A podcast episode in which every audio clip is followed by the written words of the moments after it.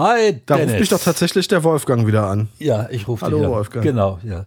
Ähm, ich, ähm, ich kann gar nicht sagen, dass ich heute steil gegangen bin, aber so ein paar Sachen wollte ich mir doch mal überlegen, als ich so einen Post gesehen habe von der russischen Botschaft in Deutschland, wo die also behauptet haben, A, dass wir den Krieg gewinnen, B, die Ukraine sich mal an die Genfer Konvention halten soll und C, sie überhaupt die Helden in dem ganzen Ding sind. Das sind Und- direkt dr- drei steile Thesen auf einmal. Das sind drei sehr steile Thesen auf einmal, die ich auch gar nicht vertreten möchte, sondern vertreten möchte ich eigentlich an der Stelle tatsächlich ähm, in Hinblick auf die Frage, wie kann es eigentlich zu so jemandem wie Putin kommen? Ähm, ich möchte die These vertreten, dass die Koordinaten rechts und links im politischen Diskurs vor allem den Faschisten nutzen und deshalb nicht mehr verwendet werden sollten. Da müsste man natürlich jetzt, klingt super interessant, ich glaube, da können wir ein äh, wirklich gutes Gespräch drauf aufbauen. Nichtsdestotrotz müsste man natürlich jetzt erstmal erläutern, wo kommen eigentlich die Begrifflichkeiten links und rechts her. Meines Wissens nach, wenn mich der Geschichtsunterricht jetzt nicht komplett verlassen hat, hat das doch mit der Aufteilung Sitzordnung im Parlament zu tun, richtig? Das hatte mit der Sitzordnung im Parlament zu tun, soweit ich weiß, äh, schon mit dem Parlament vor ähm, dem Ersten Weltkrieg, ähm, wo die Sozialdemokraten und Kommunisten, das ist Kommunisten gab es damals, glaube ich, gar nicht, die waren illegal. Aber die Sozialdemokraten, die SPD saß links, ähm, gese aus, ausgesehen vom äh, äh, ähm, Präsidenten des Reichstags und die konservativen Fraktionen saßen rechts. Ähm, Galt das nur, eigentlich nur in Deutschland oder war das Das, irgendwann das, so das ist mir Usus. tatsächlich unklar, weil das hat sich ja auf die gesamte Welt übertragen, diese. Rechts-Links-Dichotomie. Ähm, ob das tatsächlich dann ursprünglich aus Deutschland kommt oder ob das einfach eine Sache war, die dann auch Deutschland schon übernommen hat von anderen Ländern, äh, das müsste ich jetzt tatsächlich googeln. Ähm, es ist aber tatsächlich aus dieser Zeit kommt das. Ähm, und ähm, das ist die Geschichte, die ich auch kenne, dass das irgendwie die Sitzordnung in einem Parlament war. Ähm, und ähm, angeblich im Deutschen und ähm, das also des, daraus diese Begriffsordnung ähm, äh, herkommt, was sich dann letzten Endes übertragen hat in links, das ist eben Kommunisten, das heißt, das sind ähm, Menschen, die ähm, eine eher kommunal organisierte Gesellschaftsform äh, äh, bevorzugen äh, und rechts, das wären dann die, die eine eher ähm, individuell ähm, äh, organisierte Gesellschaftsformen äh, bevorzugen, was allerdings, wie man an unseren Nazis gesehen hat, dann natürlich auch nicht stimmte, weil viel rechter als die ging's ja nicht. Und individuelle Rechte und individuelle Rechte, damit hatten ja nichts am Hut. Woraus dann die Hufeisentheorie entstand, dass rechts und links sich dann irgendwann mal wieder berührt, die natürlich auch weitestgehend Unfug ist. Ähm, aber äh, tatsächlich ist, dass diese Begriffe rechts und links seither festes Vokabular im politischen Diskurs sind und ich bin der Meinung, dass sie falsch sind und dass sie falsch sind, sorgt dafür, dass der politische Diskurs in eine Richtung gelenkt werden kann von interessierten Kreisen, der in eine totalitäre, ähm, zumindest autoritäre Richtung zieht, zielt. Muss man natürlich auch dazu sagen, dass rechts und links als Begrifflichkeit und zur Einordnung von Gesinnungen ja nicht nur politisch ähm, mittlerweile etablierte Begriffe sind, sondern ja auch gesellschaftlich. Ne? Also weil, weil sie ja aus der Politik kommen, äh, werden natürlich Leute, die die äh, sagen wir mal gewisse Meinungen vertreten, in halt Lager eingeordnet. Ne? Entweder ins linke äh, Lager oder ins ins rechte Lager, wobei das sehr sehr unscharfe Begriffe einfach sind. Also Ja, es, Äh, sind, es sind Begriffe Denkfaule, ne? Ähm, und, ja absolut. Und äh, sind halt, sie, sie sind so schön griffig, ne? Rechts, links, damit ist dann alles erklärt. Das ist ein Linker, mit dem habe ich nichts zu tun, oder das ist ein Rechter, mit dem habe ich nichts zu tun. Damit kann ich dann eine Diskussion auch prima totschlagen. Ähm, braucht mich mit dem Thema nicht groß auskennen oder was weiß ich nicht, wenn, was weiß ich nicht, da ein Mensch äh, dafür ist, beispielsweise ähm, die äh, Rechte von ungeborenen Kindern zu stärken und dann eben sagt Abtreibung, das muss eingeschränkt werden, dann ist das automatisch ein Rechter. Ähm, was ich ähm, sehr schädlich finde, weil und da beginnt nämlich genau diese Grenzziehung, wo ich dann sage, in dem Augenblick, wo ich eine Grenze ziehe, bin ich schon auf dem Weg, eigentlich in eine faschistoide, autoritäre Struktur hinein.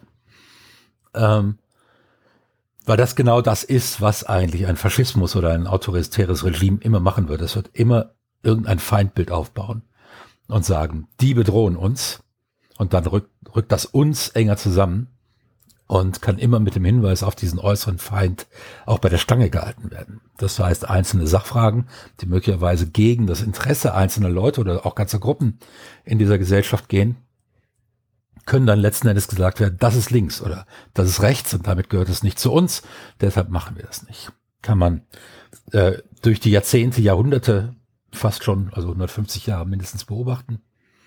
Ja, diese typische wie gegen die Blut- und Boden-Rhetorik. Genau, oder, oder in, in den USA, wo es inzwischen so ist, dass in dem Augenblick, wo du ähm, irgendwie einen Liberalen triggern kannst, ist das völlig egal, das ist cool, du gehörst dann zu denen dazu und gleichzeitig äh, äh verteilt die Partei, die du wählst, weil die die Liberalen triggert, zu denen du nicht gehören willst, ähm, die verteilt Milliarden an Millionäre und Milliardäre und du hast immer noch keinen Job und sitzt in deinem Trailerpark und mhm. äh, niemand in dieser Partei kümmert sich um dich, ganz im Gegenteil, die verachten dich, weil du auch noch so dumm bist, sie zu wählen. Ähm, das heißt, wir haben wird vielleicht irgendwann zum White Trash äh, einsortiert? Ja, oder, oder auch Black Trash. Ich, oder Black ja, Trash, gibt, natürlich. Es gibt ja auch, gibt ja auch Schwarze, wenige, aber es gibt Schwarze, die die wählen, auch arme Schwarze, ähm, die eben mit liberalen Gedanken sonst nichts zu tun haben.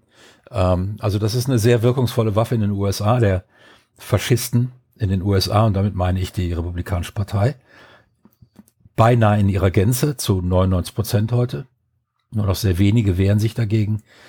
Ähm, und das ist eben. Gab es überhaupt mal anständige republikanische Präsidenten? Ja, natürlich. Fangen wir mal mit Abraham Lincoln an. Äh, ja. Und äh, nee, da gab's da gab's eine ganze Reihe. Und es ist so, dass über lange, lange Zeit eigentlich die Demokratische Partei die rassistische Partei war.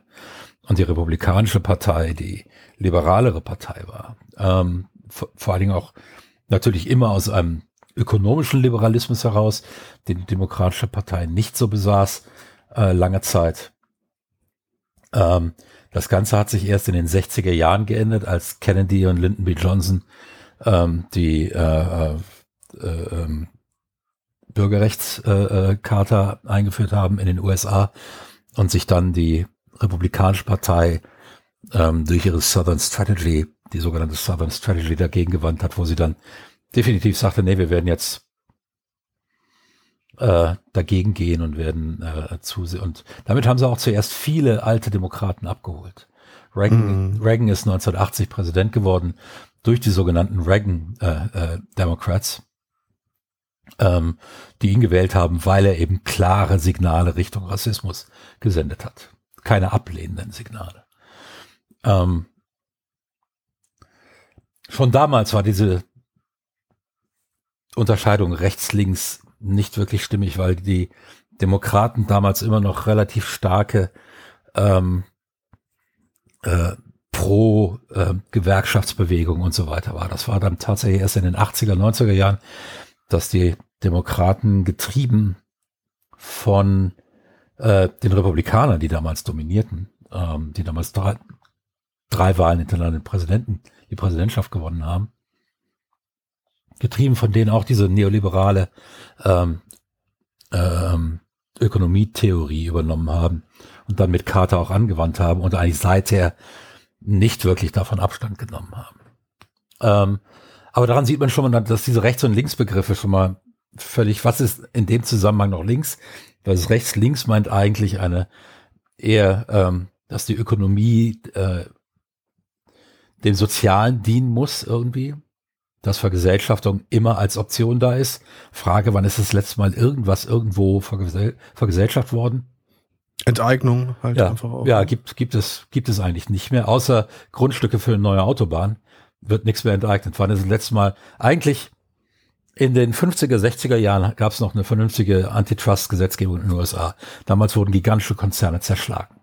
Wirklich Achso, wir reden jetzt ausschließlich über die USA. Ich dachte, du, äh, du meintest jetzt, was Enteignung angeht, auch Deutschland. Nee, nee auch, auch, in Deutschland passiert ja nicht. Aber Hambacher Forst war da jetzt nicht vor kurzem, äh, muss äh, eine Enteignung, die stattgefunden hat oder stattfinden soll, Ja, ja, war es der Hambacher da, Forst? Ja, ja, da, da werden Pri Privatleuten wird schnell mal was enteignet.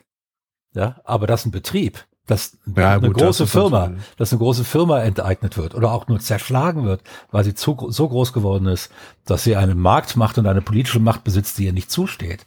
Äh, wir werden gleich noch darüber reden, was diese politische Macht ausmacht. Ähm, da wird es eben schwierig und normalerweise würdest du eben sagen, in dem Augenblick, wo du ähm, vom neoliberalen Wirtschaftsmodell ab, äh, abweichst, in dem Augenblick wirst du links nach der klassischen Sichtweise und rechts bist du halt, wenn du ähm, durchaus dafür bist, dass die Wirtschaft einen sehr starken auch politischen Einfluss im Land hat. Ähm, und die Nazis waren eine Partei, die durch die Wirtschaft an die Macht gekommen ist und die Nazis haben auch äh, keinen großen Betrieb zerschlagen, enteignet oder was weiß ich nicht. Die wussten, wer sie, Witz- die wussten, wer sie an die Macht gebracht hat. Wenn ich jetzt also hingehe und sage rechts und links, ist so das klassische, ähm,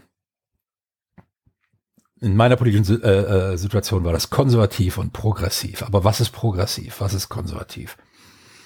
Ähm, rechts und Man links. könnte auch vielleicht sagen, kapitalistisch und sozialistisch. Kapitalistisch und sozialistisch. Ähm, das, das war, das war es noch in den 50er, 60er Jahren. Vom Begriff Sozialismus hat sich die SPD im Godesberger Programm mehr oder weniger verabschiedet. Das war noch in den 50er Jahren. Ähm, es gibt ähm, diese ganze Rechts-Links-Dichotomie muss dann ja auch noch abbilden, dass es Menschen gibt, die sind ökonomisch sehr konservativ und sehr neoliberal, ähm, sind aber sozial gesehen ziemlich progressiv. Also für die Schwulen-Ehe, Ehe, für äh, äh, Transrechte, für ähm, offene Immigrationspolitik und was weiß ich nicht, diese ganzen Sachen. Aber eben, das ist dann oft so eine klassische FDP-Position, ähm, die Wirtschaft darf mehr oder weniger machen, was sie will. Ja. Umwelt, Wobei man vielleicht aber auch Umweltgesetze, könnte- Umweltgesetze Unfug, äh, Sozialgesetze, Arbeitsrecht Unfug und so weiter. Ja, okay. Ja. Aber gerade was so Sachen wie äh, äh, Ehe von Homosexuellen angeht, da hat die CDU ja nun auch wahrscheinlich auch unter Merkel einen großen Schritt nach vorne gemacht. Das kommt ja noch, das kommt ja noch dazu. Das lässt sich ja über die fast äh, 75 Jahre, die es dieses Land gibt. also statt 75 Jahre unter Merkel-Regentschaft, das wäre ein bisschen. Ja, so hat es sich angefühlt manchmal, ja. Äh, Das, zu, zuerst war Adenauer, dann kam Kohl, dann kam Merkel, und sonst gab es keine Kanzler. Ja, gab's nix einfach. ja.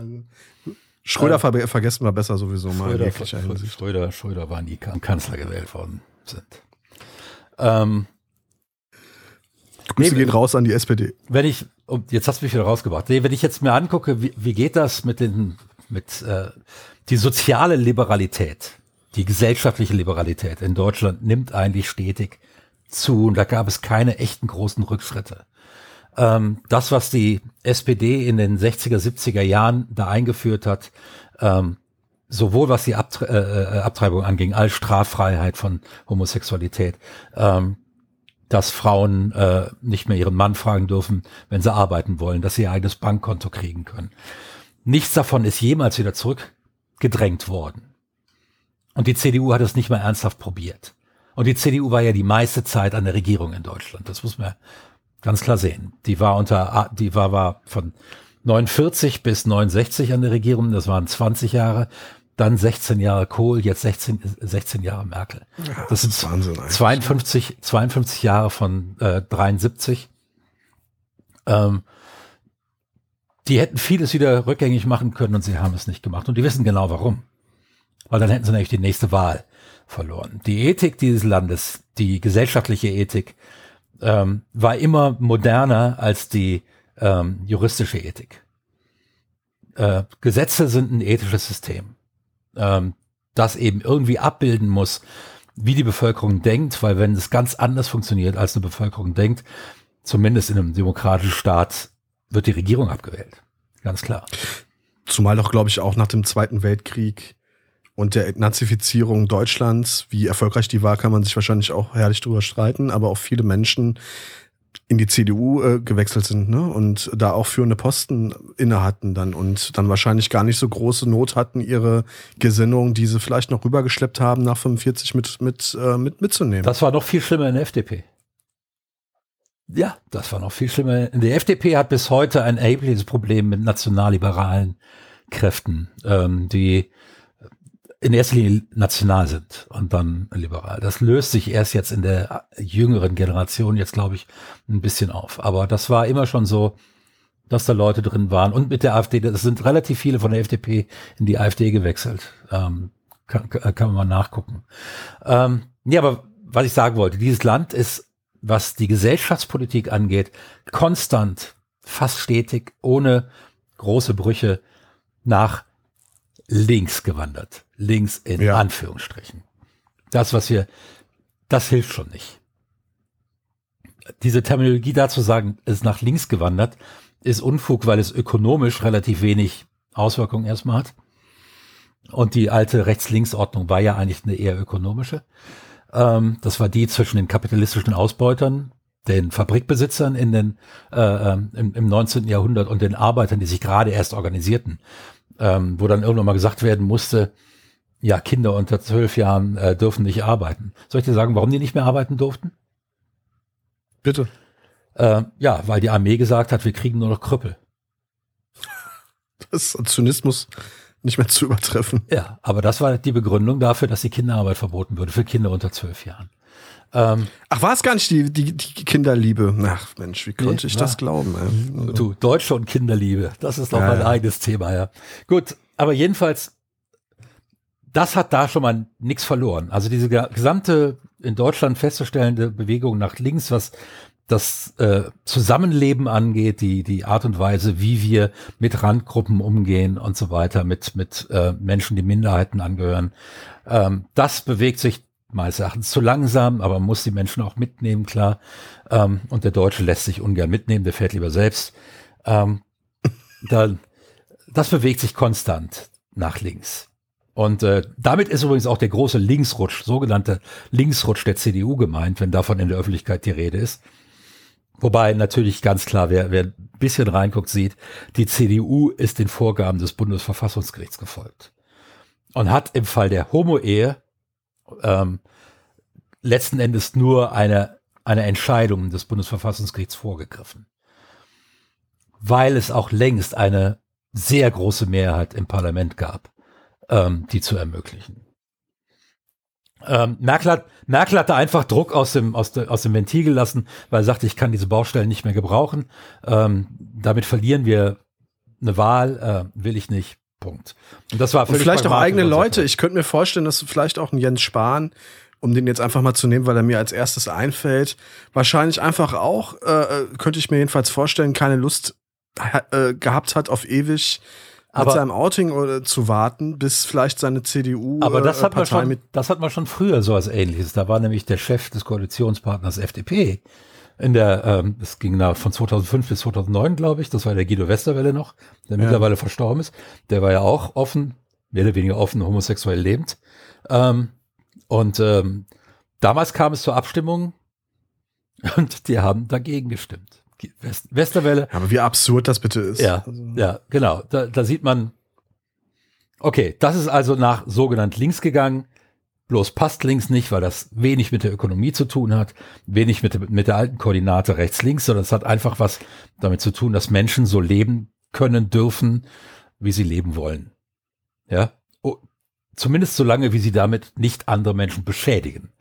Auf die Füße treten ist das eine, ethisch auf die Füße treten, vom Bauchgefühl her.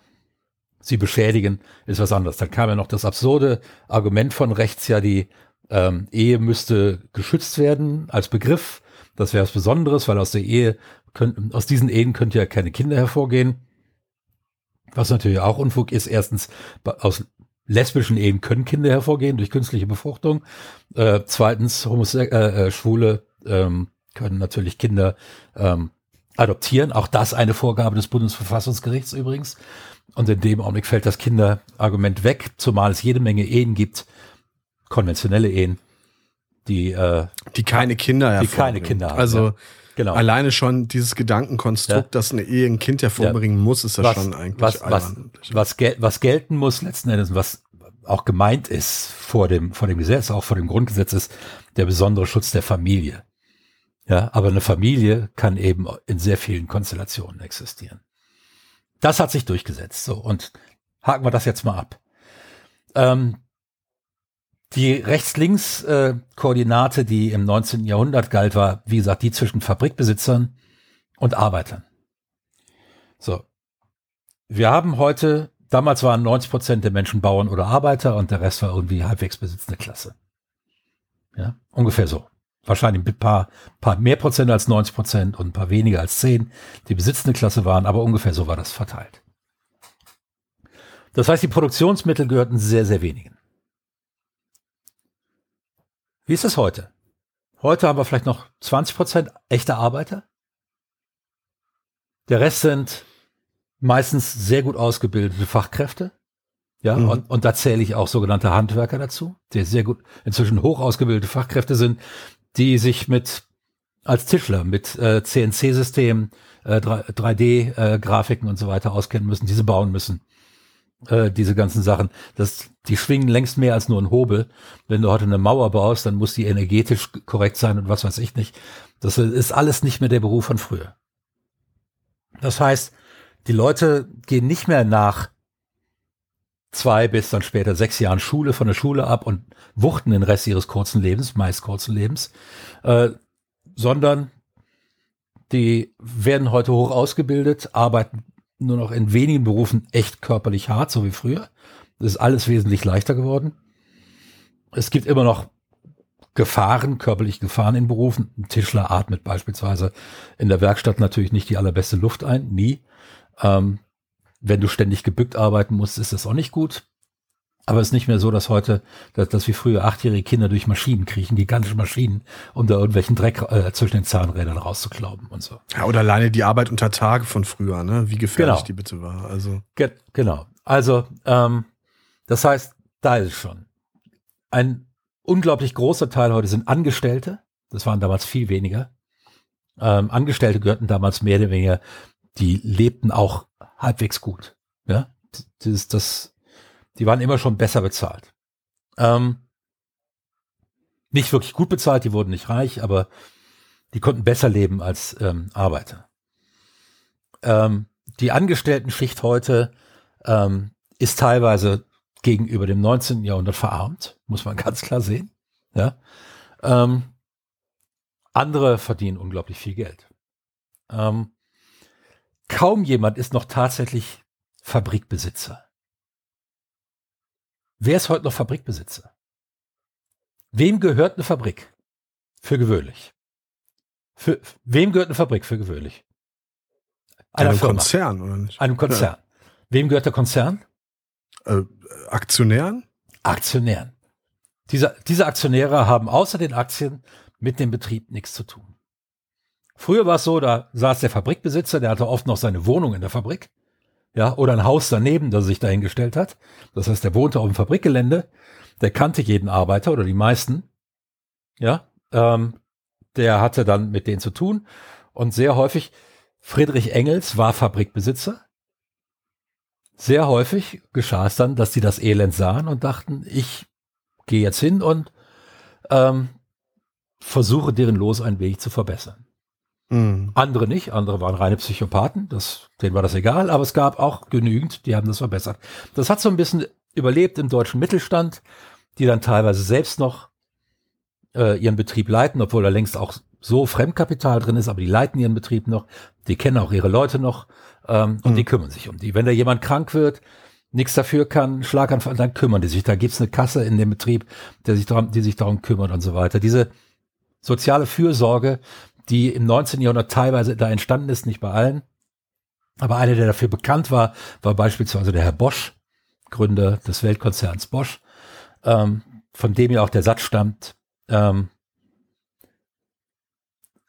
nicht meine Arbeiter verdienen viel Geld, weil ich reich bin, sondern ich bin reich, weil meine Arbeiter viel Geld verdienen. Ja, der hatte also ein paar. Sehr intelligenter Satz. Sehr intelligenter Satz. Oder ich weiß auch gesagt hat, viel Geld verdienen oder äh, äh, guten Lohn oder was weiß ich. In jedem Fall, der war, war be bekannt dafür, gut zu zahlen. Und hat damit einen Weltkonzern aufgebaut. Ähm, jedenfalls diese, die gesamte gesellschaftliche Struktur ist heute eine völlig andere. Was heute noch anders ist, und das ist eigentlich eine, meine, eine der entscheidenden Sachen, Produktionsmittel sind heute unfassbar billig. Ich halte jetzt ein Produktionsmittel in die Kamera und du wirst sagen, was das ist. Wenn ich es richtig identifizieren kann, ist es ein Handy, ein Genau. Smartphone, Genau. besser gesagt. Ich kann mit einem Smartphone heute produzieren. Beispielsweise kann ich Videos produzieren, die ins Internet stellen und einen YouTube-Kanal be äh, beschreiten, bestreiten. Und wenn ich das geschickt mache, dann kann ich damit meinen Lebensunterhalt verdienen. Nur mit einem Handy. Was kostet so ein Handy? Ich kann es hier genau sagen. Zwei Jahresvertrag bei der Telekom, ein Euro. Das heißt, ich habe ein Produktionsmittel, das So rechne ich meine Handys auch immer schön. Also gut, ich meine, Vertrag brauchst du ja eh. Ne? Und äh, so viel teurer ist der Vertrag bei der Telekom jetzt auch nicht. Und meine Kinder sind da mit in dem Vertrag und so weiter. Und das ist alles, ist okay, du brauchst es sowieso. Das ist letztendlich eine fast schon eine private Sache, die dir leistest. Und dann kostet das Produktionsmittel obendrauf noch ein Euro. Mhm. Ja. Mhm. Ähm, und selbst wenn es 2000 Euro kostet, ist das nichts im Vergleich zu dem, was eine Webemaschine kostete früher, um Stoff zu weben. Ja, das konnte, Das sich, das konnte sich niemand von einem normalen Gehalt leisten. Und eine Webemaschine war noch nicht, war auch nicht gleichzeitig ein Lexikon. Also, Nee, das ist ja einfach so ein, so ein Smartphone ist, hat ja, Ja. universelle, ist ja wie ein Schweizer Wissenstaschenmesser. ja, genau, möchte. genau. Und das heißt, das hat sich auch geändert. Das heißt, die gesamten ökonomischen Bedingungen rundherum haben sich vollständig geändert. Trotzdem benutzen wir noch die gleichen Begriffe. Und dann stellt sich die Frage, was meinen wir eigentlich damit? Und dann stelle ich immer wieder fest in Diskussionen auf Facebook oder wo, ähm, meistens sind das heute nur noch irgendwelche Boogeyman-Argumente, von wegen du bist rechts oder du bist links. Keiner kann mir genau sagen, was ist daran jetzt eigentlich rechts oder links. Ähm, klar, wenn einer ein Rassist ist, das ist klassisches Bestandteil eines rechten Weltbildes. Ja. Aber das alleine macht noch keinen Rechten aus. Der kann nämlich an anderen Stellen durchaus früher linke Positionen vertreten. Ja. Der, ich kann ein Rassist sein, knallharter Rassist und kann gleichzeitig für die Vergesellschaftung von Produktionsmitteln sein, äh, für die äh, Rückvergesellschaftung der Bahn, der Post, der Telekom, ähm, der kompletten Infrastruktur, ähm, die Zerschlagung von dem und dem, für die Stärkung der äh, Gewerkschaften, für ähm, Aufhebung von Hartz IV und äh, Einführung eines äh, deutlich höheren. Das kann, es gibt solche Leute. Was sind die dann? Sind, die rechts oder links? Gut, letztlich, ähm, also letztlich ist ja der Nationalsozialismus, hat ja das Wort Sozialismus schon im Begriff und trotzdem sind, war die NSDAP. Ja, Moment, Moment, deswegen, ich war ja noch nicht fertig. War noch nicht fertig. Deswegen war die NSDAP aber noch, noch, noch lange keine linke Partei, so wie es äh, gewisse Leute Ja. immer wieder gerne behaupten. Und sie war auch keine sozialistische Partei. Das Sozialismus haben die 22 mal drin gehabt und haben es dann behalten, um die Arbeiter mit rüberzuziehen. Aber es gibt keine einzige Vergesellschaftung ähm, eines nicht-jüdischen Betriebs während der, äh, während der Zeit des Dritten Reichs. Die jüdischen Betriebe wurden alle zuerst vergesellschaftet und dann reprivatisiert. Ja, Neckermann, ja, das berühmte Reiseunternehmen, vergesellschaftet. Ja, ähm, eines der großen Kau- Kaufhäuser, ich möchte jetzt keine Diffam Diff Diffamierungsklage an den Hals bekommen, äh, Karstadt, Wertkauf, Hertie, irgendwas davon, ähm, Kaufhof, ähm, es gab ein, äh, eine Kaufhauskette in äh, Berlin, die wurde da eingegliedert. Das war das Kaufhaus Joel. Jü- Jüdisches Kaufhaus. Ähm, der Enkel des damaligen Besitzers ist Billy Joel. Der hat die, die flohen damals und äh, Billy Joel, der ja nicht völlig unbekannte amerikanische Sänger, Pianist und Komponist, stammt aus dieser Familie. Ähm, das heißt, das wurde massenhaft ver vergesellschaftet, das ist richtig, das habe ich auch schon als Argument gehört, ja, massenhaft vergesellschaftet. Ja, du Arschloch. Ja, das ist jetzt. Das Ja, aber da siehst du halt einmal, wie schnell du Leute verwirren kannst, wenn du, ja, ja. wenn du nur, nur unscharf genug argumentierst und, und diese Begrifflichkeiten. Genau. Und da kommen wir hin. Rechts und links sind so unscharf, ja, dass sie letzten Endes nur den Leuten nutzen, die nicht ernsthaft diskutieren wollen. Letzten Endes nur den Leuten nutzen, die ein Feindbild aufbauen wollen und die ausgrenzen wollen innerhalb einer Diskussion. Und beim Ausgrenzen sind wir beim klassischen Verhalten des autoritären, faschistischen Gedankenguts.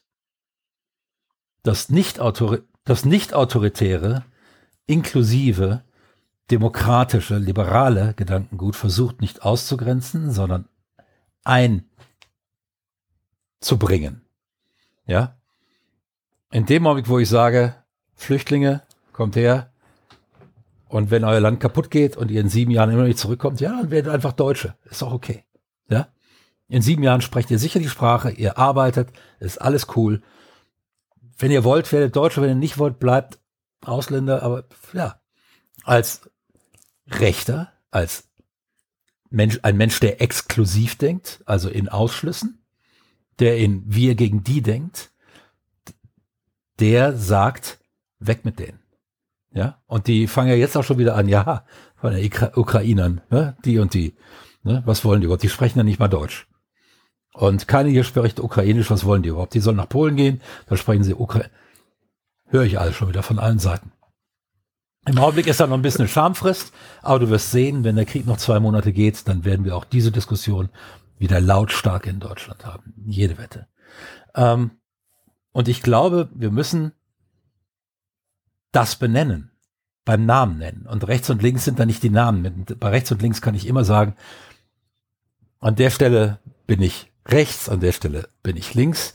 Äh, das sagt nichts, das sagt gar nichts. Das dient nur dazu, ein Label drauf zu pappen, in eine Schublade reinzuschieben, Schublade zuzumachen und zuzusehen, dass keiner mehr rauskommt. Und das ist ein klassisches, klassisches faschistisches Denken. Da gebe ich dir hundertprozentig recht. Deswegen habe ich mich zum Beispiel immer so schwer getan, mich zu irgendeiner politischen Partei zu bekennen, mit Ausnahme von den Grünen, auch wenn das teilweise auch obsolet geworden ist, weil dieses Selbstklassifizieren oder das Fremdklassifizieren in diese Schubladen, ich finde das einfach für den eigenen Geist und auch für die eigene Entwicklung einfach giftig. Also ich finde, nichts ist schädlicher oder wenig ist schädlicher, als sich freiwillig selbst in irgendwelche Schubladen einsortieren zu lassen, wo man dann auch immer wieder so Schwierigkeiten hat, da selbst rauszukommen. Also ähm, jemand aus der AfD wird, wird wahrscheinlich kaum noch Chancen haben, selbst wenn er eine einwandfreie Gesinnung besitzt, nachdem er diese Partei verlassen hat, wird wahrscheinlich kaum noch Chancen haben, bei der SPD oder bei den Grünen unterzukommen.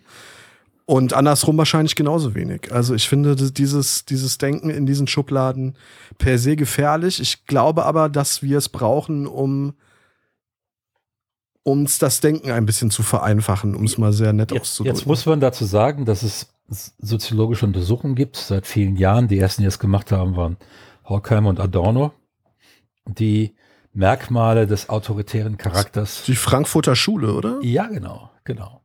Die haben noch, damals noch in der, im Exil in Amerika, haben die den autoritären Charakter untersucht und Merkmale des autoritären Charakters herausgefunden. Eine sehr interessante Studie, die teilweise heute widerlegt ist, aber die Leute haben weiter daran geforscht. Also es gibt eigentlich keinen Zweifel, dass es diesen sogenannten autoritären Charakter gibt. Das ist, ähm, und der lässt sich auch beschreiben und lässt sich auch finden, lässt sich auch definieren wenn du dich mit Menschen unterhältst an, anhand bestimmter Fragen, Antworten auf bestimmte Fragen, ähm, lässt sich lässt sich der festmachen und äh, und ähm, es ist so, dass natürlich diese Charaktere vermehrt auf Argumentationen hereinfallen, die andere ausschließen wollen, ähm, die klare Grenzen ziehen wollen, die sagen wollen, wir sind hier und die anderen sind da und das wollen wir nicht. Wir wollen keine Schwulen hier haben. Wir wollen keine Schwarzen hier haben. Wir wollen keine, was auch immer hier haben. Meinetwegen Linksträger. Ähm, wie auch immer. Ähm, jedenfalls, das lässt sich tatsächlich festmachen. Und wenn einer in der AfD war und lange in der AfD war und da rauskommt, weil er vielleicht gesehen hat, dass, wo das hinführt und damit nicht mehr einverstanden ist, weil er eben sagt, ja, ich bin sehr konservativ, ich will das Deutschland von 1950 wieder haben oder sagen wir 57, ähm, aber ich bin, bin kein Nazi und da, sind, da laufen Nazis rum.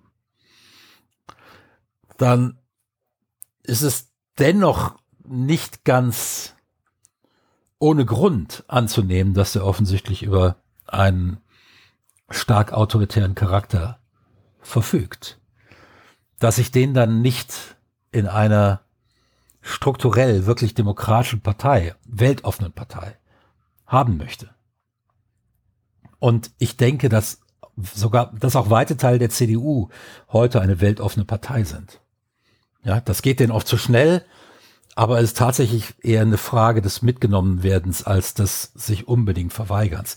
Die, die sich unbedingt verweigern wollen, jede Änderung, die sind inzwischen in der AfD. Ähm, und da übrigens aus vielen Parteien, aus, eigentlich aus fast allen Parteien hingewandert. Ähm, ich glaube, die Grünen haben am wenigsten geblutet in Richtung die Linke, hat stark geblutet, was man jetzt auch wieder äh, an der Wählerwanderung im Saarland gesehen hat. 4000 Menschen netto sind von den Linken zur AfD gewandert. Obwohl die AfD verloren hat insgesamt. Ähm, das heißt, ähm, das, obwohl die Linke ja auch wirklich viele starke Persönlichkeiten hat, die ich eigentlich schätze, wie mit den, also ich finde auch den Gysi nach wie vor eigentlich einen sehr, sehr klugen Kopf. Ja, die, aber da gibt's halt auch Leute wie Wagenknecht und Co. Sie, hat, sie, hat, sie hat halt ihre Mauerschützenfraktion nie wirklich ähm, verdaut, die Linke. Und das, ja. und das im Westen merkt man das heute. Da wird sie eigentlich zur Splitterpartei, ähm, weil auch so Köpfe wie Wagenknecht unglaublich laut sind und einen unfassbaren, ähm, widerlichen Unfug reden, meines Erachtens. Ähm, das, was sie da jetzt auch wieder in Richtung Putin äh, und äh, UdSS, äh, UdSSR, ja, ja, muss man ja sagen, Putin will sie eigentlich wieder haben. Ähm, zumindest die Grenzen, den Machtbereich. Ähm, was sie da wieder in, in, in, Russ, äh, Sachen Russland gesagt hat, wo sie gesagt hat, warum sollte Russland einmarschieren und zwei Tage später ist Russland einmarschiert. Ähm, das kommt nicht gut an. Und dass die Partei diese Leute nicht los wird, und von denen gibt's ja eine Handvoll da, ähm, das schadet ihr im Augenblick sehr. Und das ist ein großes, ähm, ich meine, auf der einen Seite, auf einer Metaebene bestätigt das meinen Punkt, dass eben so ein Begriff wie die Linke ähm, mindestens mal anachronistisch ist, auf der anderen Seite aber ähm, ein totalitäres, autoritäres Weltbild fördert. Ähm, der Begriff schon, das Verwenden des Begriffs, weil es die Diskussion um das, worum es eigentlich geht, unzulässig verengt, ähm, intellektuell zerstört eigentlich. Und es ist auf der anderen Seite ein ähm, auch eine gelungene Zustandsbeschreibung des stark inklusiven Flügels des politischen Diskurses. Des Flügels, der eigentlich sich auch nie von dieser Wirtschaftsliberalität wirklich hat verleiten lassen, der da immer dagegen war, selbst als die Grünen eingeschränkt sind und äh, auch die SPD eingeschränkt ist und im Bundestag eigentlich nur noch neoliberale Parteien saßen, außer der PSD, ähm, beziehungsweise dann der Linken. PDS war das äh, auch, PDS, PDS, ja, sorry, klar, PDS, beziehungsweise dann der Linken. Ähm, es ist verheerend, dass eben diese da über jede kleine Einzelfrage die diese große Sache, um die es eigentlich ja geht, nämlich dass der Reichtum auf dieser Welt, den diese Welt im Überfluss besitzt, dass der so unfassbar unfair verteilt ist. Ja, und dass diese unfaire Verteilung weiter auf die Spitze getrieben wird, immer noch, nach wie vor. Da findet keine Gegenbewegung statt, ähm, weltweit gesehen. Im Gegenteil, ne? Es wird ja. doch eigentlich. Ja, natürlich. Und dass uns das vor ein soziales Kostenproblem stellt, das letzten Endes verhindert, dass wir das größte Problem von allen, nämlich die Klimakrise, angehen können. Ja, das heißt, dieser Superreichtum, der, der in der Welt existiert, zerstört nicht nur den sozialen Frieden jetzt, er wird noch mehr den sozialen Frieden zerstören, wenn diese Kosten der Klimakrise abgewälzt werden, weil die erfahrungsgemäß ja wieder nur auf die Ärmeren abgewälzt werden. Die zahlen ja immer. Und ähm, was machen wir statt, anstatt das anzugehen, dieses gewaltigste Problem von allen?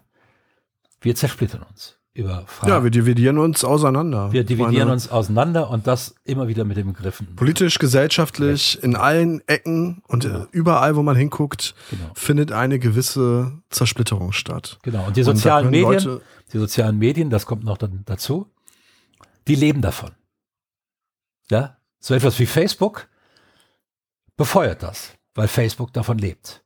Facebook lebt von Klicks und wenn irgendwo steht, der Frieden ist ausgebrochen, da klickt keiner mehr. Da lehnen sich die Leute zurück und sagen, wunderbar, Frieden ist ausgebrochen. Ja, gehen an die Bar, machen sich ein Mojito und setzen sich in die Sonne und freuen sich des Lebens. Aber dann klickt keiner mehr im Internet. Ja, das ist mir jetzt vielleicht eine Spur zu verkürzt, ehrlich gesagt. Ja, natürlich. Also So eine- letztlich. Irgendwo musst du immer. Nee, aber, Sollen wir jetzt naja, klar, aber letztlich ist es, wer gestaltet den Content bei Facebook? Das sind wir. Nee, nee, Und nee, nee, nee, nee, nee, nee, nee, nee. Nicht wirklich. Der Algorithmus gestaltet den Content bei Facebook. Äh, da, das ist das, worauf du hinaus willst. Und damit äh, gestaltet Facebook den Content bei Facebook. Das ist mir schon klar. Aber nichtsdestotrotz hat, müssen wir aber auch nicht so tun, als hätte der einzelne User bei Facebook mal so gar keine Macht. Ähm, das ist nämlich, glaube ich, nicht wahr. Also ich glaube schon, dass wir, ohne jetzt da äh, eine Facebook- oder, oder soziale Netzwerke-Diskussion an dieser Stelle aufmachen zu wollen, aber ich glaube, dass tatsächlich ich sag mal, die klassischen Medien von und dann vor allen Dingen halt natürlich auch die Boulevardmedien immer noch deutlich mehr Spaltung betreiben, als das die sozialen Netzwerke jemals konnten und können. Ähm, das weiß ich nicht. Das, ich weiß auch gar nicht, wie man sowas empirisch messen könnte. Nee, ist nur ein Gefühl. Ähm, Ta Also, Ta Tatsache ist aber, indem wir jetzt so ein paar Themen genannt haben, nämlich Ungleichverteilung von Wohlstand, ähm, Medien, die auf Konflikt gebürstet sind, systematisch auf Konflikt gebürstet sind, weil sie damit mit Konflikt ihr Geld machen, ähm, die ähm, und so weiter. Da sind, wir haben systematisch so viele Akteure, die an einer positiven Gesamtlösung unserer Probleme kein Interesse haben. nicht interessant. Ja. Da gebe ich dir völlig recht. Da gebe ich dir Und völlig diese Leute sind gleichzeitig auch noch die mächtigen Player, weil das die reichsten Player sind. Und unsere Demokratie ist nämlich längst durchkorrumpiert. Da bestimmt nämlich nicht mehr wirklich der Wähler, was abgeht, sondern da bestimmen die Leute, die am meisten Geld haben, was abgeht. Ähm, weil eben solche gigantischen Vermögen entstanden sind, dass jemand wie Elon Musk hingehen kann und letzten Endes mal das Land Brandenburg kauft. Gut. Ja? Wohl wahr. Also das ist jetzt natürlich sehr polemisch ausgedrückt und ich habe jetzt Nee, aber es Und ich habe schon einen gewissen ich, Kern. Und ich habe jetzt auch nichts gegen Elektromobilität, überhaupt nicht. Aber man muss das ganz klar sehen. Wenn da irgendeiner hingegangen wäre, hätte gesagt, ich, ich fäll mal kurz diesen Wald und baue dann eine Tischlerei, ja, ähm, dann hätte das Land Brandenburg gesagt, äh, wie bitte? Ja, such dir mal schön ein. Industriegebiet, wo der reinpasst. Ja, Und letztlich ist es doch auch so, so schön, wie ich Teslas finde ja, und so toll, wie diese Autos sind und so begeistert und fasziniert ich von der Technologie bin, leisten kann ich sie mir trotzdem nicht. Nee. Also ich sag mal, das, sind, das ist ja kein Volkswagen und damit meine ich jetzt nicht die, damit meine ich jetzt nicht den Konzern, sondern die Idee dahinter. Also es ist ja nichts, was jetzt in irgendeiner Art und Weise in den nächsten fünf bis zehn Jahren zu einem Auto wird, das sich jeder leisten kann. ah, zehn, so, also zehn vielleicht, fünf nicht. Zehn, zehn vielleicht. okay, vielleicht ein Wer, zehn, werden, aber- werden, werden wir sehen. Aber das Entscheidende ist, wir haben so viele Player, die so mächtig sind, dass auch eine demokratisch gewählte Regierung immer wieder ihr Lied wird singen müssen. Absolut. Ja, und das kommt eben dadurch, dass wir eben auch solche Vermögen zulassen. Ja, und dass wir diese Vermögen zulassen, liegt natürlich auch daran, dass es Leute gibt, die diese Vermögen haben und ihre Macht darauf einsetzen, dass diese Vermögen zugelassen bleiben. Es wären unglaublich viele Probleme gleichzeitig erschlagen, wenn wir einfach Wenn sagen, es kein Geld gäbe. Nee, nee, wenn wir einfach sagen würden, 100 Millionen reichen doch, oder? Das reicht doch. Ne? Und jeder Euro mehr, den du hast, den kassieren wir ab als Staat. Und wenn du nicht willst, dass der Staat das kriegst, dann zahl deinen Angestellten und Arbeitern das einfach als Gehalt aus. Ja? Fänden wir cool. Ja?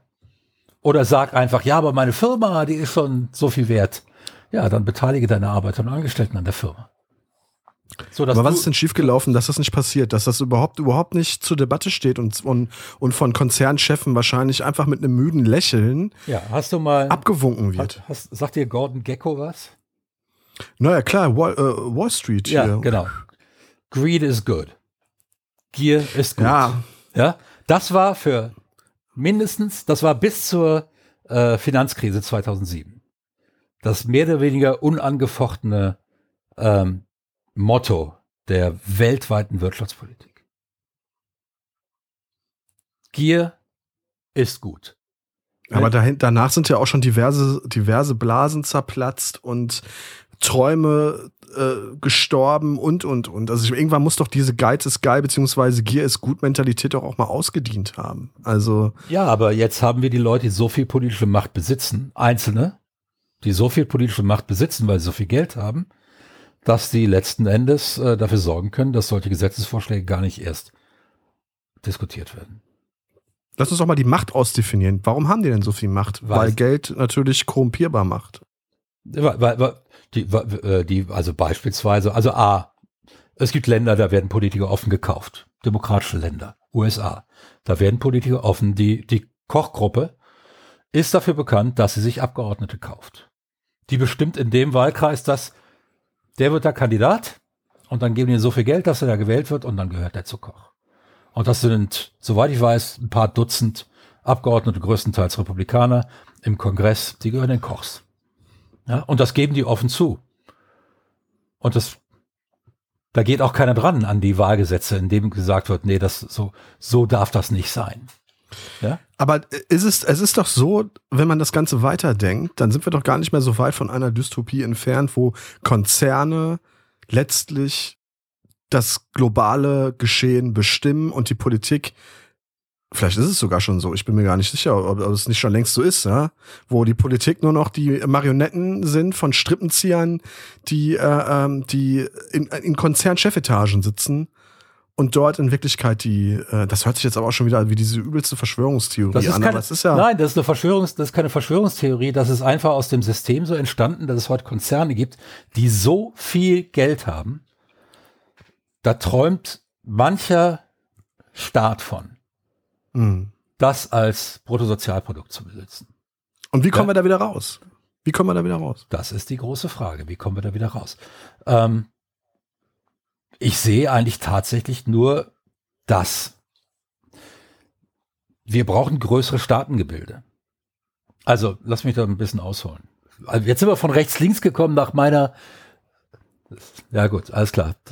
Vielleicht sollten wir dieses Gespräch auch äh, nicht leider steil nennen, sondern von Hölzchen auf Stöckchen oder wie auch immer. ähm, gut. Wir kommen gleich nochmal auf links und rechts zurück. Dadurch, dass das Vermögen von vielen Firmen so, so groß ist, dass sie sich ganze Staaten kaufen könnten, da, das zeigt, dass der Nationalstaat letzten Endes als zukunftsfähiges Politmodell, Politikmodell, Gesellschaftsmodell ausgedient hat. Weil er ist käuflich. Mhm. Und da ist fast egal, was für ein System es da gibt. Er ist käuflich. Und das liegt gar nicht daran, dass die Politiker schlechte Menschen sind. Das liegt daran, dass da einfach eine Firma hinkommt und sagt, ja, wir hätten das gerne so und so. Ja, sonst müssen wir hier leider Fabriken mit 45.000 Leuten schließen. Ja, abwandern oder was weiß ich nicht. Und ähm, das ist. Gut, zynisch betrachtet könnte man sagen, das ist äh, Blackmailing, also Erpressung. Natürlich, also, ist das, natürlich ist das Erpressung. Es ist ganz klar Erpressung. Aber die sagen das natürlich nicht so und sie sagen es vor allem nicht öffentlich. Ja, ja klar. So, was jetzt passieren müsste. In dem Augenblick, wo die Welt, sagen wir mal noch drei, aus drei massiven Wirtschaftsblöcken besteht und die zusammen zwei Drittel der, ähm, des Gesamtbruttosozialproduktes macht und diese drei Blöcke sich einigen würden, wir ziehen jetzt die und die Politik ein. In dem Augenblick wären die Konzerne nicht mehr in der Position, dagegen effektiv vorzugehen. Wovon ich spreche, ist natürlich der nordamerikanische Block inklusive Mexiko, der europäische Block EU und China.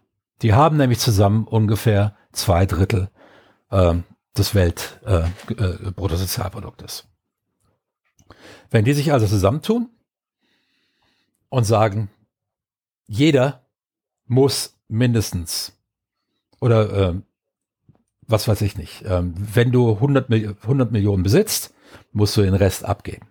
Und das ziehen wir überall durch. Ja? Dann würde das durchgezogen. Dann würde es gemacht.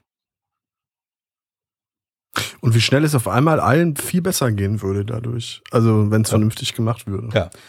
Genau. Und, und äh, ich meine, du musst das ja nicht von heute auf morgen machen. Ne? Einer, der, was weiß ich nicht, 70 äh, Milliarden besitzt, gibt dem ein bisschen Zeit. Aber wenn du sagst, alles klar, du hast zehn Jahre Zeit, das zu regeln. Ja? Dein Privatvermögen 100 Millionen. Jeder Cent mehr wird dir weggesteuert. Ja? Und jetzt hast du zehn Jahre, das Geld so zu verteilen, wie du, wie du lustig bist. Ist doch okay. Ja? Und genauso könntest du Umweltgesetzgebung, globale, das ist eben das Problem. Es müssen sich global, müssen sich, muss sich ein erheblicher Teil der Länder zusammentun und muss etwas gemeinsam beschließen. Was wir jetzt auch schon mal in so einer Diskussion hatten, so, so eine, so eine ähm, äh, ähm, Kapitalsteuer für äh, was Kapital oder eine Steuer für Betriebe, die jeder Betrieb ja. zahlen muss, ne? Weltweit. Zumindest in den großen Industrienationen. Und äh, so könntest du das. Aber dazu müsste die EU tatsächlich nicht nur ein ökonomischer Block sein, sondern ein politischer Block werden. Und ich bin dann. Und ich glaube, dafür wäre tatsächlich wichtig, diese links-rechts Schubladen einmal zu schließen. Einfach schließen und geschlossen lassen, weil von rechts wirst du dafür, davon keine mehr, dafür keine Mehrheiten bekommen. Und von links und, auch nicht. Äh, von links auch nicht. Ja. Also genau. Ähm, Genau, das heißt, das heißt, wir müssten, äh, aber letzten Endes ist sowas ja eigentlich eine linke Idee. Die äh, sozialistische Internationale ist ja eigentlich eine Idee, dass sich die Arbeiter aller Länder zusammenschließen und gemeinsam für ihre Rechte kämpfen. Und ähm, letzten Endes wäre das etwas Ähnliches. Die Staaten sind zu schwach geworden. Das ist wie viele kleine Einzelgewerkschaften, die gegen einen großen Arbeitgeberverband angeht. Ja, und es muss eine große Gewerkschaft werden. Sowas wie die IG Metall, bloß eben Weltweit. Auf Staatenebene. Die, naja, klar, warum fragt, fragt sich die große Politik nicht eigentlich viel, viel öfter, was ist moralisch das Richtige und nicht, was ist jetzt parteipolitisch das Richtige, sondern was ist der große moralische gemeinsame Nenner, den so viele Parteien ja irgendwo doch miteinander haben. Warum, warum versucht man nicht viel öfter, den irgendwie zu erfüllen, anstatt im parteipolitischen Klein-Klein zu versinken? Das, das turnt mich ehrlich gesagt an der Politik total ab. Sowas funktioniert erfahrungsgemäß nur über gigantische Krisen. Ja gut, wie, äh, wie, hallo? Ja. Ja, ja, wir haben zwei davon. Ja, also die, die ist aber noch nicht groß genug. Soll ich dir sagen, was in Deutschland passi äh, passieren musste, damit wir eine Demokratie wurden? Willst du dich daran erinnern? Ja. Das ist richtig, das ja? stimmt schon. Wir, wir reden gerade in der Ukraine wahrscheinlich so von 60.000 Toten. Ja. In dem Krieg, den Deutschland angezettelt hat, sind tausendmal so viele Menschen gestorben. Mhm. Ja. ja, gut, aber das heißt dann nicht, dass die Menschen, dass die Menschen nicht jetzt vielleicht schon mal anfangen könnten, umzudenken. Also ich sag mal, ein dritter Weltkrieg äh, wird nicht dazu führen, dass wir der, natürlich, in, in natürlich sollten wir das. Es wäre viel schöner, wenn wir immer dann, wenn es uns gut geht, darüber nachdenken, wie wir sicherstellen, dass es uns auch in Zukunft noch gut geht. Warum der Mensch das nicht tut, da müssen wir wahrscheinlich in, irgendwie in unsere, äh, ja, in die, in die Genetik rein oder was weiß ich nicht, in unsere, ähm, in die Menschheitsgeschichte. Affen, die vom Baum gestiegen sind und drei Kokosnüsse auf einmal gefunden haben, die haben halt erstmal zwei Tage nichts mehr getan, weil sie drei Kokosnüsse hatten. Ähm, wir müssen, es ist so, wir stehen heute einer komplett globalisierten, eine komplett globalisierte Wirtschaft. Steht, mhm. ein, steht einer nach wie vor fragmentierten äh, Idee von äh, politischer Gemeinschaft gegenüber, mhm, dem, dem Nationalstaat. Das ist für mich eines der Hauptprobleme, die wir besitzen. Deshalb diese ganzen Leute, die sagen, ja, Deutschland muss erhalten bleiben. Ja, als, als kulturelle Identität bin ich da noch nicht mal so weit weg. Ja, äh, ich habe da durchaus ein Faible für regionale Identitäten. Ähm, ich habe es sehr genossen, in Düsseldorf zu leben, weil da eine bestimmte ähm, regionale Identität da ist, die ich sehr genieße, eine Form von Humor, die mein Humor sehr, sehr ähm, geformt hat, äh, die ich sehr genossen habe, eine Lebensfreude, die ich hier unten im Südwesten schwerer zu finden ist. Dafür haben wir im Südwesten äh, deutlich besseres Verhältnis zu Wein, was ich sehr genieße. Ähm, ja, da hat jede, jede, jede jedes kulturelle Umfeld hat da seine Stärken und Schwächen. Aber ich glaube, da will ja auch in Europa niemand mehr hin und sagt dann, wir marschieren jetzt ins Elsass ein und dann müssen ja auf einmal alle anfangen, Deutsch zu lernen. So wie es mal war. Was ja? viele ja auch nicht verstehen, ist, dass kulturelle Identität ja. Kein Widerspruch ist zu einem globalen Denken. Nee. Das steht doch überhaupt nicht im Widerspruch. Was, hat, was, hat, was, hat, was hat denn Bayern mit einem Kieler kulturell gemeinsam? So. Aus, aus, ja, nicht mal die Sprache. Ja, wir haben uns auf, wir haben uns auf eine gemeinsame Sprache verständigt, wenn wir miteinander reden. Ja, aber selbst da haben die meisten ja noch den Tonfall drin. Äh, und da gibt es eine gemeinsame Schrift, Schriftsprache. Aber zu Hause am Tresen, am Stammtisch, da reden die doch völlig anders. Ja, und da hätte, wenn der Kieler, wenn der Kieler dann nach, nach, nach, nach Kitzbühel kommt und dazuhört bei den Alten, versteht er auch kein Wort mehr.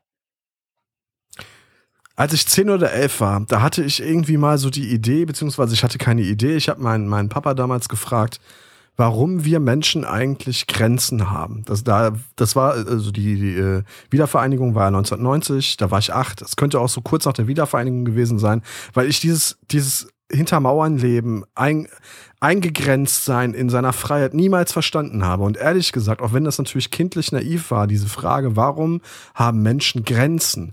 So richtig verstehe ich das bis heute nicht, muss ich ganz ehrlich sagen. Ich verstehe bis heute, also ich verstehe natürlich intellektuell, warum es Grenzen benötigt, warum es verschiedene verschiedene Formen der kulturellen Identität mit der mit dem Herkunftsland benötigt und so.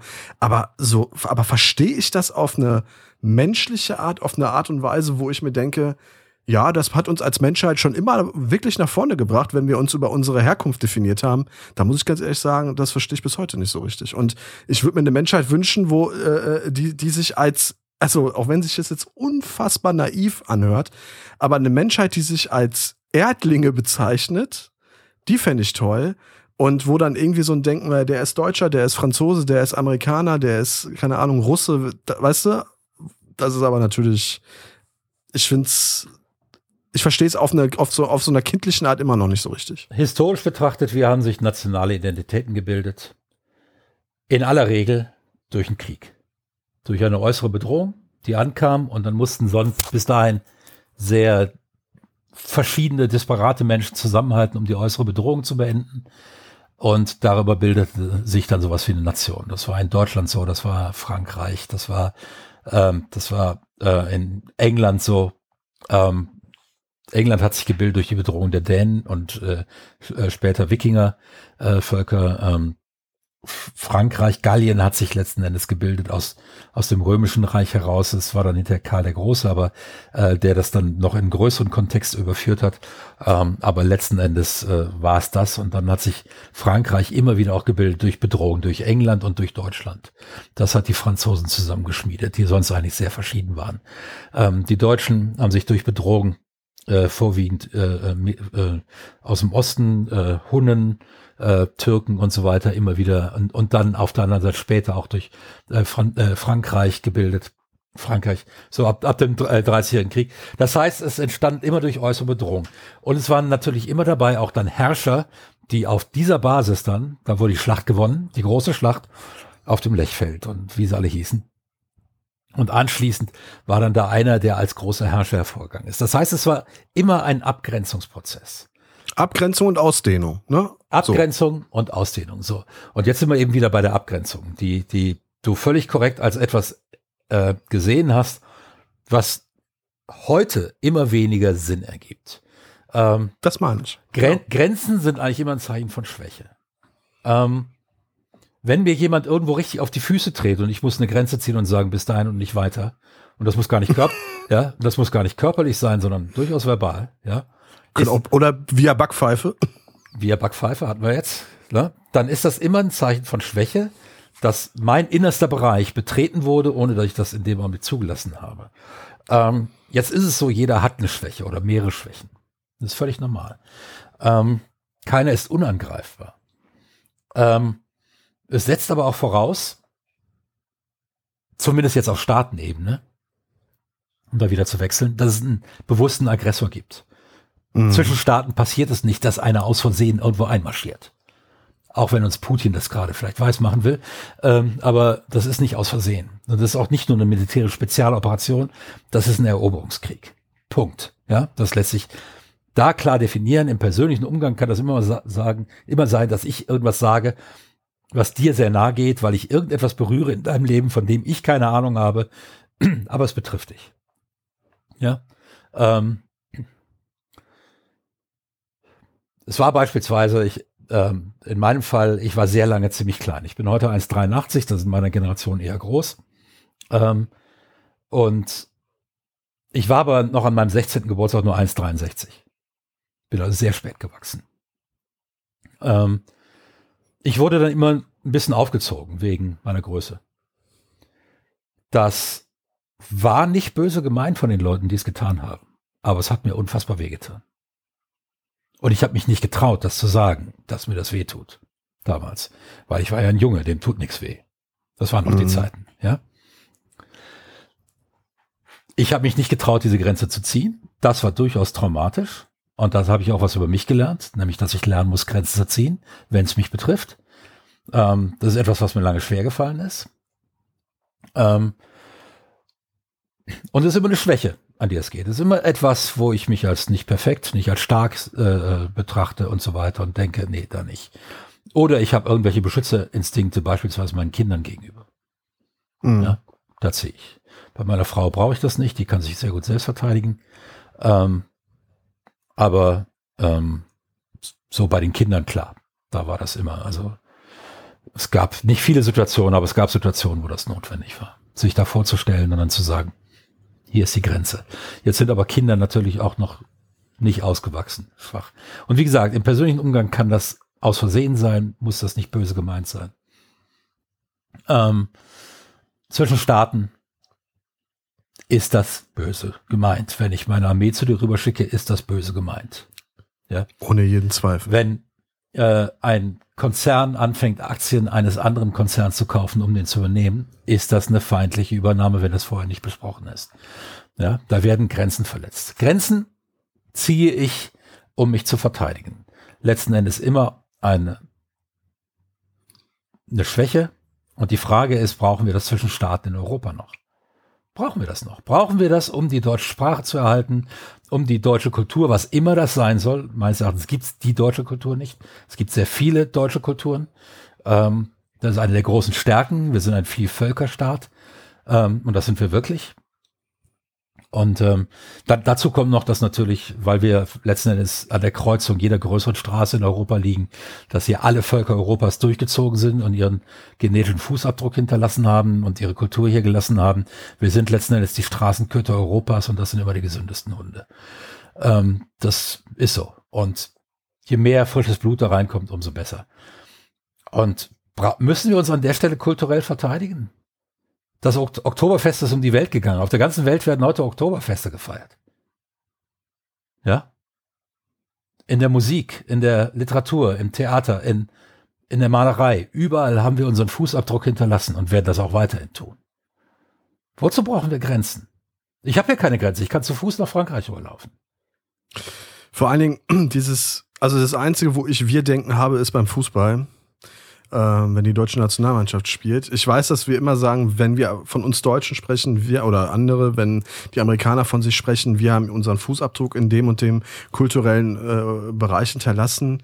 Naja, das waren halt andere. Ich war das nicht. So, also weißt du, ich meine, das ist, äh, äh, ich weiß, was, was du meinst und genauso würde ich es auch ausdrücken, wenn ich wenn ich sage. Aber allein da finde ich schon, finde ich das schon so ein bisschen befremdlich mittlerweile, wenn man sich etwas aneignet, weil wir es in der letzten Folge ja auch von kultureller Aneignung hatten, das eigentlich nicht mir gehört. Also äh, ja, es ist natürlich Unfug, wenn ich hingehe nach Amerika und sage, ha, Beethoven. Ja. genau, aber auch Hitler. Weißt du nicht, was ich meine? Also, Hitler war Österreicher. Hitler, weißt du noch. Hitler, ja, stimmt, Hitler, absolut korrekt. Hitler war Österreicher. Diese Schärfe muss ja. naja, aber weil es ja auch viele, viele Jahre, und ich glaube, das ist teilweise wahrscheinlich immer noch so, mehr um uns aufzuziehen, uns uns Deutsche, dass man natürlich, äh, wenn man im Ausland ist, mit Hitler irgendwie assoziiert nee, wird. Aber, ne? aber, das ist auch aber es wird ja immer so argumentiert, wir müssen unsere Grenzen schützen, unsere Sprache und so weiter, weil sonst die deutsche Kultur verfällt. Sie würde nicht verfallen.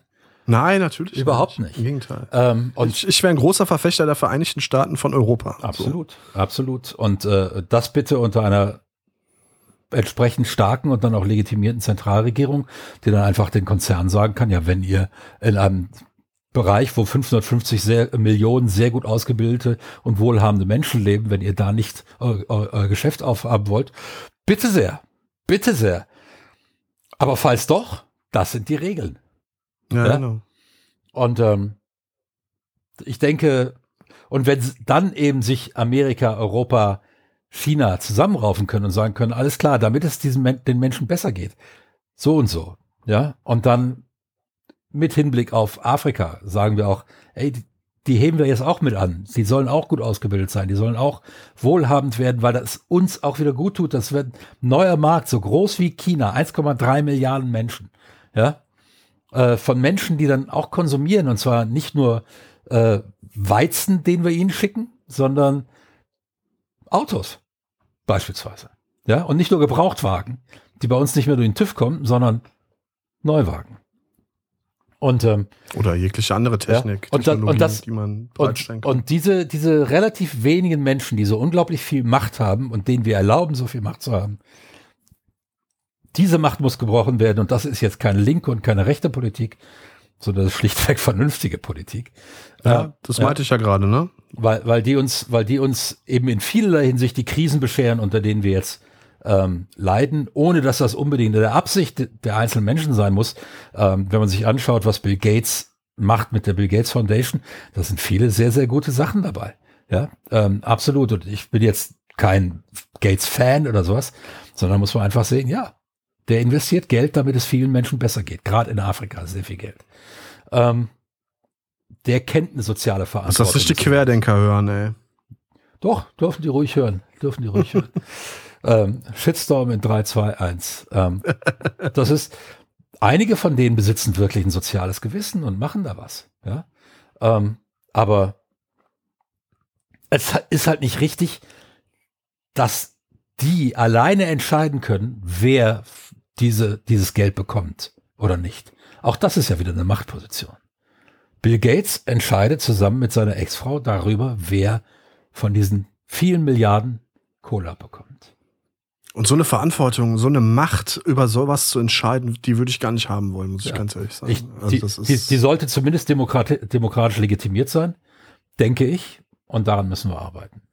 Ähm, so, und jetzt hoffe ich, dass klar geworden ist, warum ich gegen diese Rechts-Links-Kategorie bin. Ich hoffe, es ist klar geworden, warum diese Kategorie nur den Faschisten nutzt, nur den Autoritären, nur den ähm, äh, totalitären, äh, weil sie damit letzten Endes falsche Debatten äh, reinbringen können, die Debatten vom Wesentlichen weglenken können. Und das Wesentliche ist das, was wir eigentlich in der letzten Viertelstunde diskutiert haben, in den letzten 20 Minuten jetzt vielleicht. Ähm, und das sind Probleme, über die wird in der Öffentlichkeit sehr, sehr wenig diskutiert. Und woran liegt das? Das liegt daran, dass wir nach wie vor in diesen Rechts-Links-Kategorien drin sind. Oder mit, mit, irgendwelchen Krisen, wo wir dann auch wieder nur die Oberfläche ähm, be, be, be, ähm, befahren können und nicht in die Tiefe gehen, weil natürlich liegt dieser Krieg jetzt beispielsweise daran, dass in Russland so eine oligarchische Struktur entstanden ist. Diese oligarchische Struktur ist nicht durch Zufall entstanden. Ja, die ist entstanden, weil der Westen das zugelassen hat, nachdem Russland einmal zahlungsunfähig war und dann ein Modell geschaffen wurde, dass diese oligarchische Struktur, Struktur tatsächlich sich festkrallen konnte. Genau. Und äh, entstanden konnte und Putin damit seine, seine, ja, man muss ja sagen, Terrorherrschaft äh, befestigen konnte. Und wir haben ja auch gerne Geschäfte mit denen gemacht. Ne? Solange. Ja, analog zu der, zur Taliban und, und, äh, und genau. Co., wobei dann nicht wir die Geschäfte gemacht Wobei, haben, sondern und es ist ja wahrscheinlich so, mehr die Amerikaner, aber. Ja, und es ist ja nicht so, dass wir nicht schon haben wissen können, dass der Mann ein Massenmörder ist. Weil Ukraine ist ja nicht sein erster Massenmord. Ist doch nicht sein nee, zweiter. Nicht. Ist doch nicht sein zweiter. Ja, noch nicht mal der dritte. Ähm, also, wir haben das gewusst, wir haben das wissen können, wir waren damit zufrieden. Und das ist so eine Sache, Ethik in der Politik muss man sich leisten können. Dazu braucht man eine starke Verhandlungsposition. Für die starke Verhandlungsposition müssen die staatlichen Strukturen, die wir besitzen, ähm, sich anders organisieren, nämlich stärker werden. Das ist für mich so die Grundkonstante der letzten, der Krisen der letzten Jahre. Schon die Bankenkrise. Der Bankenkrise hätte man ganz anders begegnen können. Ähm, mit, mit der, einen tatsächlich Vereinigten Staaten von Europa. Ähm, gut. Ich denke. Mich würde trotzdem noch interessieren, Wolfgang. Ja. Gibt es Politiker, also deutsche Politiker, die du oder von denen du denkst, dass die eine gewisse Ethik in ihr, in ihr Handeln mit reinbringen und ja. die moralisch integer sind? Zum Beispiel? Kannst du da die, ein, zwei Namen nennen? Die gibt es, denke ich, in jeder Partei außer der AfD. Beziehungsweise die haben auch eine Ethik, aber das ist nicht meine, das ist eine, eine totalitäre faschistische Ethik, ähm, die die, die, die äh, vertreten. Aber ähm, ich möchte jetzt gar keine Namen nennen, weil es dann hinterher ist, der, aber der hat das und das gemacht und das und das befürwortet. Ja, ja klar. Ne? Und äh, aber nein, ich, in jeder Partei sitzen aktuell in der Regierung welche. Ähm, und ähm, ich habe den, den Politiker nicht als Feindbild. Das sind Leute, die sich oft durch meterdicke Misthaufen durchgearbeitet haben, bis sie da drin sind in dieser Position. Die haben natürlich viele Kompromisse schließen müssen an vielen Stellen, Kompromisse, die auch faul waren. Ähm, das gehört einfach da zum Tagesgeschäft dazu. Man, mit der reinen Lehre kommt man halt auch nirgendwo hin und kommt nicht weiter. Ähm, was mir eher fehlt, ist ein intellektueller Überbau, der die Situation tatsächlich mal abbildet. Und das wäre tatsächlich Auftrag einer progressiven Ökonomie, einer progressiven Soziologie, einer progressiven Politologie. Ähm, diese, wir haben, früh, wir haben früher immer Träume gehabt. Sozialismus war ein Traum. Ja, ähm, die perfekte Demokratie war ein Traum. Ähm, letzten Endes ist es wahrscheinlich sogar der perfekte Faschismus ein Traum, obwohl er natürlich ein Albtraum ist, aber auch Albträume sind Träume. Ähm, aber das sind alles Utopien. Wir haben im Augenblick keine Utopie mehr. Wir verwalten nur noch das, was ist und fahren deshalb nur noch auf Sicht. Ja, wir, wir sind wie, wie Tankerkapitäne, die durch ein Meer aus Eisbergen fahren und das versuchen auf Sicht und das Radar ausgeschaltet haben, weil das Radar schon mal versagt hat. Ja, ähm, ich glaube, wir brauchen wieder ein Radar. Wir brauchen wieder eine Idee, die sagt, da sollten wir hin. Da sollten wir hin. Und das muss kein Arbeiter- und Bauernparadies sein oder was weiß ich nicht. Das ist, das sollte möglichst, ja, noch im Paradies werden die Menschen sich gegenseitig Ohrfeigen verteilen. Ganz klar. Ähm, aber es sollte etwas sein, wo jeder gut existieren kann, würdig existieren kann, dass man wirklich dieses Bild der Menschen wird. Das finde ich eine der ganz starken Leistungen ähm, der deutschen Politphilosophie, die Würde des Menschen ins Zentrum des Grundgesetzes zu stellen. Ähm, dass wir das nochmal als utopischen Auftrag nehmen und auch für Europa und eigentlich für die Welt und sagen, ist okay, lass uns daran arbeiten, obdachlos zu sein, widerspricht der Menschenwürde. Wir müssen Obdachlosigkeit beseitigen. Äh, betteln zu müssen, um das bisschen Sozialhilfe, was man kriegt, mehr oder weniger, äh, ständig anrücken zu müssen, um zu belegen, dass man nach wie vor mit einer Querschnittslähmung nicht arbeiten kann. Ähm, und laut, lauter so Zeug, was ähm, Gefängnisse entsprechen äh, sind ehrlich gesagt ein, auch ein ziemlich ein, überholtes ein, Strafvollzugsmodell. Ja, also menschenwürdiger Strafvollzug äh, inklusive natürlich Resozialisierung, wobei wir da große Schritte gemacht haben in den letzten 30, 40 Jahren. Noch nicht weit genug, aber es ist tatsächlich deutlich besser geworden. Und die äh, Rückfallraten in Deutschland sind auch deutlich gesunken. In anderen Ländern sind sie noch niedriger. Ähm, in aller Regel. Da hatte ich eine der, sorry, damit ja? den Gedanken muss ich mal, da hatte ich eine der, der letzten Diskussion mit meinem, mit meinem Vater äh, ja. drüber, an meinem 39. Geburtstag über, äh, das war tatsächlich die letzte Diskussion, die ich mit ihm führen konnte, über den deutschen Strafvollzug. Und das wäre fast eine eigene Sendung wert. Ich bin, der, warum ich der Meinung bin, dass allen geholfen wäre, wenn Menschen sich im Knast wohlfühlen würden. Aber das. Ähm das ist, äh, das ist empirisch belegt, dass das dem so ist. Ähm, je mehr der Mensch im Knast als Mensch behandelt wird und nicht als Straftäter, als jemand, der zu sühnen hat. Die Sühne ist, dass der abends in sein Zimmer muss und dann wird das Licht, äh, Licht gelöscht und fertig. Ja, und dann wird um 6 Uhr morgens wird das Licht wieder angemacht. Das, der Freiheitsentzug. Ja, genau, das ist das. Genau. Ähm, das und ist das die ist, Strafe. Und wenn du dir so. Länder anguckst, wo das noch liberaler ist, wo das noch und noch mehr auf äh, äh, ähm, Wiedereingliederung äh, gemacht ist, die haben noch deutlich bessere Zahlen als wir. Ähm, es ist die beste Verbrechensbekämpfung, ist tatsächlich ein ähm, menschenwürdiger Strafvollzug. Ähm, das Erklär das mal einem Rechten. um, das, um den Kreis wieder zu schließen zu unserer Begrifflichkeit. Wie, wie, wie, wie gesagt, äh, ich halte das in dem Augenblick nicht ich denke, auch da wieder zu sprechen von einem Menschen, der exklusiv denkt, also ausschließend, ähm, ergibt da wieder mehr Sinn, weil das ist, äh, sind halt Menschen, ja, ja, wir wollen mit Verbrechern nichts zu tun haben, weg damit, wegschließen, Schlüssel wegwerfen, ja. Der hat das und das gemacht, wegschließen, Schlüssel wegwerfen. Ähm, Kinder, Kinderschänder hinrichten ähm, und lauter Sachen. Die sind auch meist dann wieder ganz schnell mit der Todesstrafe dabei. Ne? Und äh, unter Adolf war nicht alles schlecht. Das, ja, äh, ich denke nicht, dass man in der Richtung zu diskutieren braucht. Äh, ähm, tatsächlich ähm, auch da die Empirie ist eindeutig auf unserer Seite. Ähm, aber wie gesagt, das sind so diese Dinge, eine Politik sollte das immer im Blick haben. Diese und alles beginnt mit der Verteilungsgerechtigkeit. Alles beginnt mit der Verteilungsgerechtigkeit. Ja, ich kann Menschen, die ein Dach über dem Kopf haben und genügend im Kühlschrank, tausendmal erzählen, du hast doch alles, was du brauchst. Wenn es Leute gibt, die privat eine 220 Meter Yacht besitzen, ähm, die im Jahr fünf Millionen Unterhalt nur fürs Personal kostet, ähm, und ich erzähle denen, die waren halt fleißiger als du, äh, in dem Augenblick mache ich mich über die Menschen lustig und das ist gegen die Menschenwürde.